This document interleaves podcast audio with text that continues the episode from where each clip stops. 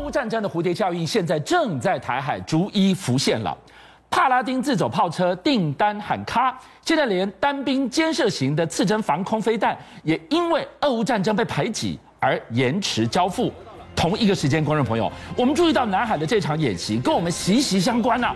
共军在南海小航母居然在演练立体投放。诶，哎当攻台策略转向先瘫痪后登陆，马老师来告诉我们，台湾的空防我们要怎么补起来？美国非常知名的智库，加州的伯肯研究所是开了一个年度全球会议，是会议里面居然探讨到台海的未来。注意哦，美国前国防部长弗洛若伊，她是个女的，是她是奥巴马的副副副防长对好，他在里面说了，习近平在二十大，注意哦，今年十月、十一月就要举行二十大了。对，他连任二十大之后，他将专注在建立政治遗产，什么意思？这句话，将专注拿下台湾。这不就是去年马老师第一个告诉我们，二十大之前台湾相对是平安的对，二十大之后才是非常兵凶战危。二十大之后的五年，将是习近平要达到政治遗产，要拿下台湾。因此，他说，美国在未来五年需证明能有效遏制中国对台的军事行动。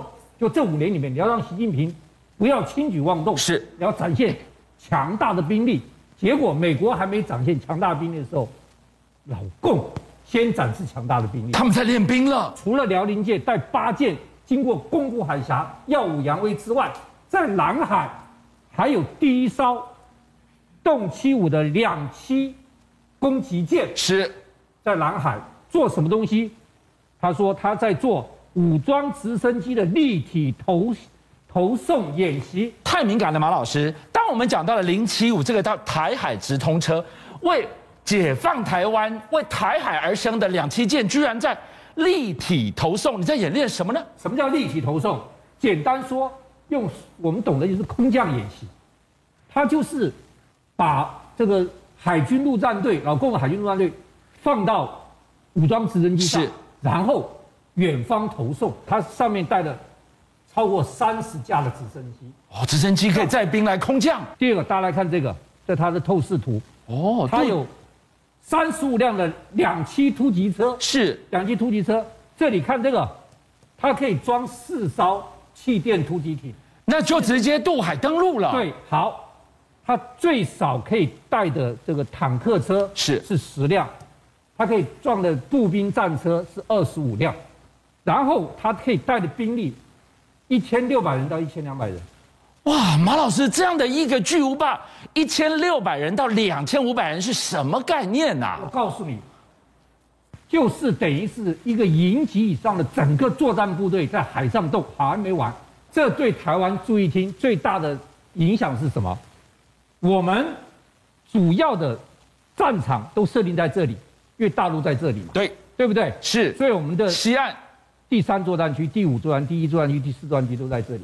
那我们不可能让他打到花东来，因为我们是中央山脉战力保存都在这而里。且我们这里因为华东峭壁多，对你登陆是几乎是不可能的。是，但是现在不一样了，他有了动拐五之后，他动拐五可以在这边登陆，还这样很小的地点，他那个气垫船，嗯嗯，就可以快速登陆。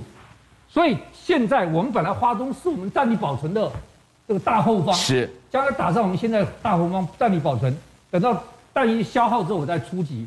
现在没有没有我们后纵深没有了，他动拐五在在里边等到你，你知道？因为我们以为打仗在这边，我们华东指挥部总军力是多少人？多少人？六千，海岸线这么长，才六千人呐、他只要两艘动拐五，加是四艘动拐一，他就压比我们人还多那了。那那我问你，我们的重军不是布在西海岸我吗们？啊这边差有十万部队嘛，对嘛，对十万人，那那过来驰援呢？啊，我支援不了。第一个，注意中央山脉这边挡道，我们能够过来就一个雪穗，哦一个这个中横横，最多在一个南横。是，部队、大部队、战车、火炮、自走炮都不方便走。所以我们眼中敌人来犯的啊天险，变成我们要支援的障碍了。对，如果他直接犯宜花东的话，是它占了宜花东，我们要拿下来非常难，你知道为什么？因为我们国军滩岸固守很厉害，是我们抢滩登陆比较弱一点，所以当然我们就攻不下来了。哎，所以发现了一个惊人的事实：零七五在演练什么？先瘫痪，再登陆。那我我们的空防呢？所以现在全岛皆兵的时代来临了，全岛一命的时代，国防作战是的时代来临了。因此，我们需要不对称作战的时候，对乌克兰给我们经验，我们需要最高等级的防御武器。没错，但现在俄乌战争一发生，我们现在昨天传来坏消息，对，这个 M 幺洞九 A 六自走炮，是，对不起，明年要交四十辆，所以喊卡了。不是啊，我延期，对，减到二零二六之后，可能无限期延期，我就害怕了。现在美国给了乌克兰七千枚标枪，标枪是反坦克的，是打坦克的七千枚。你知道美国总共库存多少枚标枪飞弹？多少枚两万枚，三分之一给了乌克兰。那我还有三分之二那啊。后面还要再给啊哦，而且美国本土要防御啊，是美军各地还要用啊。，对，好，这个刺针飞弹，美国库存六百枚，是六六千枚，对，他给了乌克兰已经超过一千四百枚了。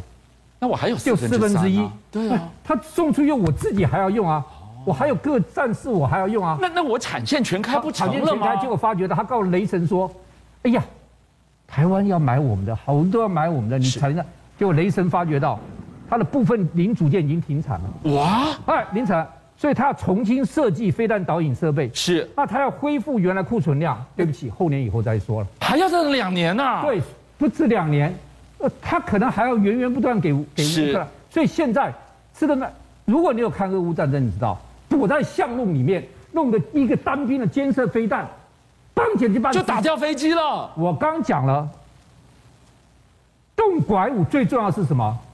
超过三十架的直升机，是武装攻击直升机，对运兵的直升对机。现在他最怕什么东西？刺针飞弹。刺针飞弹。哦，是这个是短程的防空飞弹，一对边躲了一边，你根本看不到我，也侦查不到我，棒姐一枚就把你打下来那了我。们很需要刺针飞弹啊呐、结果现在告诉我递延了，你现在问我这个，我告诉你，刺针飞弹是台湾心里面最大的一根刺针，哎刺，到心里面痛。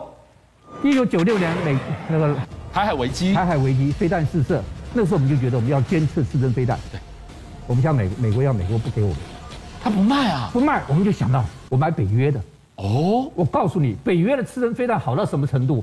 美国的一根刺针飞弹卖多少美金一根一支哦？原厂多少钱？八十万美金，是，那北约呢？北约十万。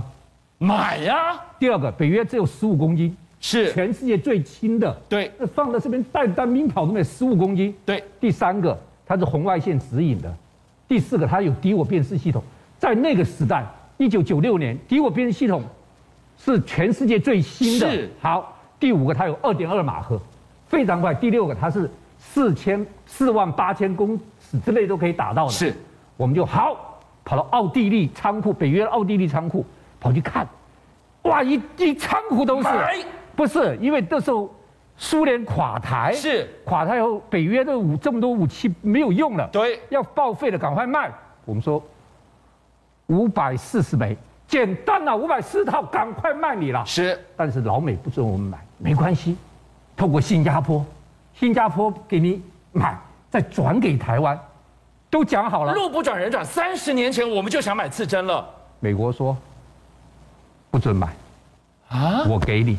哎，你要给我，哎，你要给我当然好啊，来呀来呀、结果对，不是给哦，是我卖你哦是。买啊呀、结果一来是来这个，当然这个也很好啦，复仇者刺针飞弹，但复仇者刺针飞弹是车载具的，哦，刺针是单兵，它可以遁逃，很机动的对。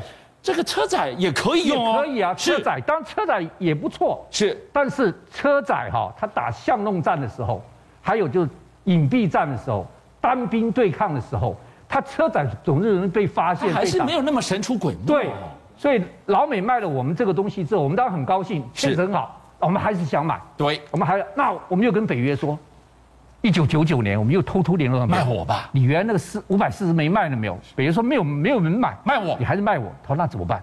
我们找中南美一个友邦向你买，转一手。你卖给中南美的美张，再转给我来。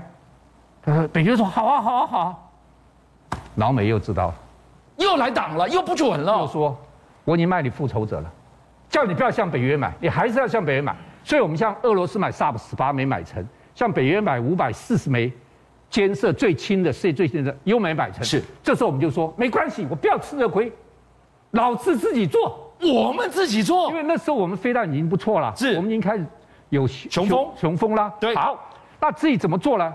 我们就用我们最小的一个弹体天剑一号，是我们把天剑一号给它缩小，对，缩小给它变成我们自制的刺针飞弹。是就我们做出来没有？做出来了，做出来就开始试射，一试射，你放过冲天炮没有？是，好的冲天炮你放到那个酒瓶里面，咻就冲上去了，对不对对？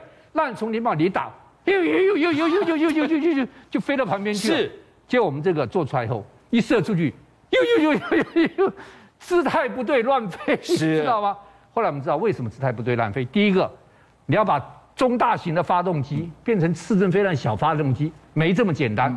第二个，它的次针飞弹的巡标器最重要，因为它直接打上面了。啊对不起，巡标器很难。第三个，连卡榫，我们发现刺针飞弹卡榫是用非常特殊的材质做的，那材质我们没办法做。最后结论是，我们如果要做出这个东西来，我们要花很大的成本、很大的时间，邀请您一起加入五七报新闻会员，跟俊相一起挖真相。